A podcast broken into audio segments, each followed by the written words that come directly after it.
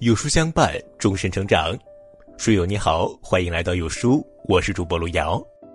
今天跟大家分享的文章叫做《越没本事的人越喜欢花时间在这四件事上》，一起来听。最近呢，有很多读者留言说，今年就剩一个多月了，可是自己好像还是没有干成什么事儿。今年立了很多 flag，也没有达成，一直都在走弯路。我能理解大家有这样的焦虑。每到某个时间点，我们总会想着重新开始面对生活，做更好的自己。刚好最近呢，我也在做一个阶段性总结，有四个想法，都是从我今年遇到的人和事中感悟出来的。说真的，如果早在三年前我能认识到这些事情，可能我现在会过得好很多。但是当时没有人指点，所以只能自己摸索，走了不少弯路。值得庆幸的是，现在认识到也还不算太晚。那么今天跟大家分享这篇文章，就是想聊一下，在剩下的一个多月以及新的一年里，需要避免哪些弯路，不在这四件事上浪费时间，不做没本事的人，朝着更好的自己前进。希望大家可以耐心听完，相信会有很大的启发。第一，做事情总考虑退路，多半做不成。有个朋友分享给我一句话：阿里中共铁军招人注重四个字，苦大仇深。任正非的招人秘诀则是八个字：胸怀大志，一贫如洗。什么意思呢？就是说，越是没有退路的人，越是一心想着成事儿的人，就越容易成事儿。前段时间我在招募实习生和助理的时候，就发现了一个很有意思的现象：那些总是给自己想退路的人，表现最差。如果我写方案最终没能通过，你也得给我辛苦费，否则我就白忙活了。我的上班日薪是多少？假如我做多久方案，你要相应的乘以日薪，否则不划算。他们的想法有错吗？没错，大家都考虑性价比，考虑有没有足够的回报，都可以理解。但是问题在于，一支军队上战场的时候，总想着从哪条路逃跑会快一点，那这支军队还能打胜仗吗？这些人通篇问我的，都不是如何把这件事做成，而是如果失败了，你怎么保障我的利益？那这个项目要是能成才算怪了。如果你真的渴望想要实现这个目标，那就请逼自己一把，想尽一切办法去实现目标，这才是真英雄。如果你不是真的渴望，嘴上说着梦想万岁，脑子里想的是失败了怎么办，那这件事儿百分之百是做不成的。瑞克和莫蒂里有一句话：“为失败做打算，比庸常的打算还要愚蠢。”总是考虑自己退路的人。显然是没有足够的决心和勇气把事情干成的。那么，无论这件事情多简单，你也搞不定。你知道人类最大的武器是什么吗？是豁出一切的决心。第二，你以为的质量问题，多半都是数量问题。曾经有一位新人问一位写作非常厉害的作家如何成为写作高手，对方回答说：“先写一百万字看看。”以前我觉得这位作家是糊弄人。为什么不教方法，就说了一个模糊的目标呢？而且一百万字太难了吧？后来呢，我自己也开始写文章，才发现写一百万字本身就是一个很有效的方法。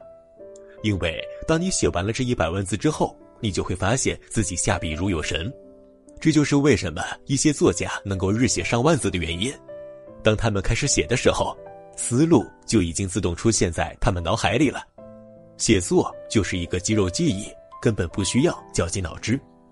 唐家三少每天写八千字，风雨无阻，十四年零七个月几乎没断更过。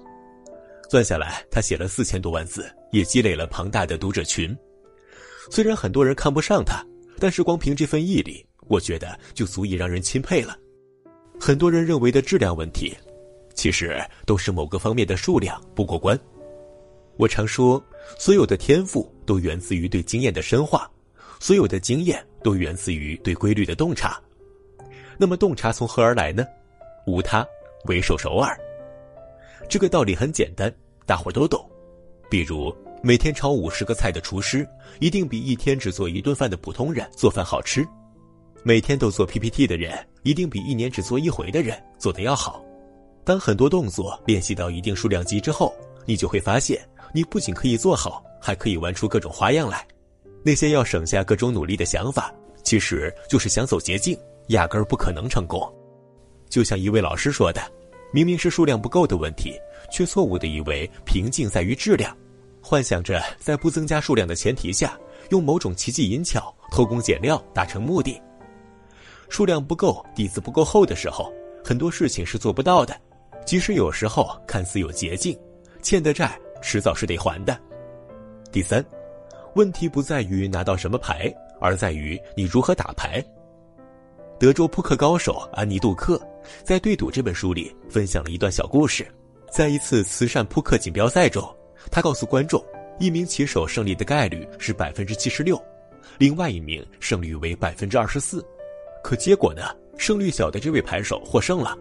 场下有欢呼，也有质疑：“安妮，你是不是算错了？”安妮却说：“我没有算错，牌手的赢面是百分之二十四。”这只不过意味着胜利的概率不算太高，但是依然有可能赢，只不过想赢的难度要大一些。很多人总是抱怨自己的牌太差了，比如出身不好、学历不好、性格不好，不利的条件一大堆，导致自己的事业、情感不成功。如果你有这种想法，请想一想上面这个例子：你的牌面差，你的胜率小，不代表你没有机会赢。问题不在于拿到什么牌，而在于如何打牌。曾经有人分析过马化腾、王兴、曹德旺这些大佬，说他们的家世对他们的事业产生了多少助力，最后得出了一个结论：精英家庭的孩子更容易成功，但是普通人家的孩子也有一线机会。比如李彦宏、王传福、俞敏洪等底层家庭的孩子，只不过需要付出更多努力。如果这些人的成功是因为父母，那么他们父母的成功是因为什么呢？也是因为自己的父母吗？即便原生家庭给了一点助力，但似乎跟他们后来巨大的成功也完全不成比例。你会发现，永远都可以举出不少反例。这个世界太复杂了，单纯说一点决定人生没有意义。你可能没有各种好牌，但是你有你自己，你足够强，也可以逆天改命，对吧？至少可以比你之前过得好，也就足够了。第四，不要总想着消灭不好的自己。年初有个朋友问我，她老公是一个十分内向的程序员，有没有什么办法可以让他变得外向起来？我斩钉截铁地说，没有。人的性格是先天加后天合成的，很难改变。江山易改，本性难移。就像是一位老师曾说过，他原来也是一个很内向的人，后来做了很多年销售。以为自己已经算是很外向了，可是后来他发现，在销售业务之外，自己依然不爱跟人说话，还经常笨嘴拙腮。我们很容易犯一个错误，就是试图消灭那个不好的自己。但是你要明白两件事情：首先，在这个世界上，每个人都有自己适合的位置。你觉得自己不适合这个位置，最好最便捷的方法，不是改变自己的性格和天赋来适应这个位置，而是换个位置。其次，有些问题不能仅仅归结于性格，比如我经常收到一类留言，他们说我性格内向，不是那么能说会道，那么是不是我不适合做销售工作呢？我曾经专门咨询过原来阿里巴巴中共铁军的王牌销售何学友老师，他说，其实什么性格的销售都有，关键的不是性格，而是方法和理念。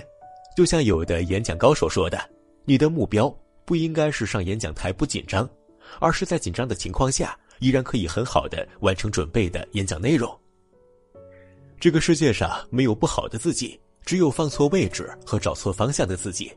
如果你觉得不错，点个再看吧。有其他想法或经历，也欢迎大家在评论区里畅所欲言。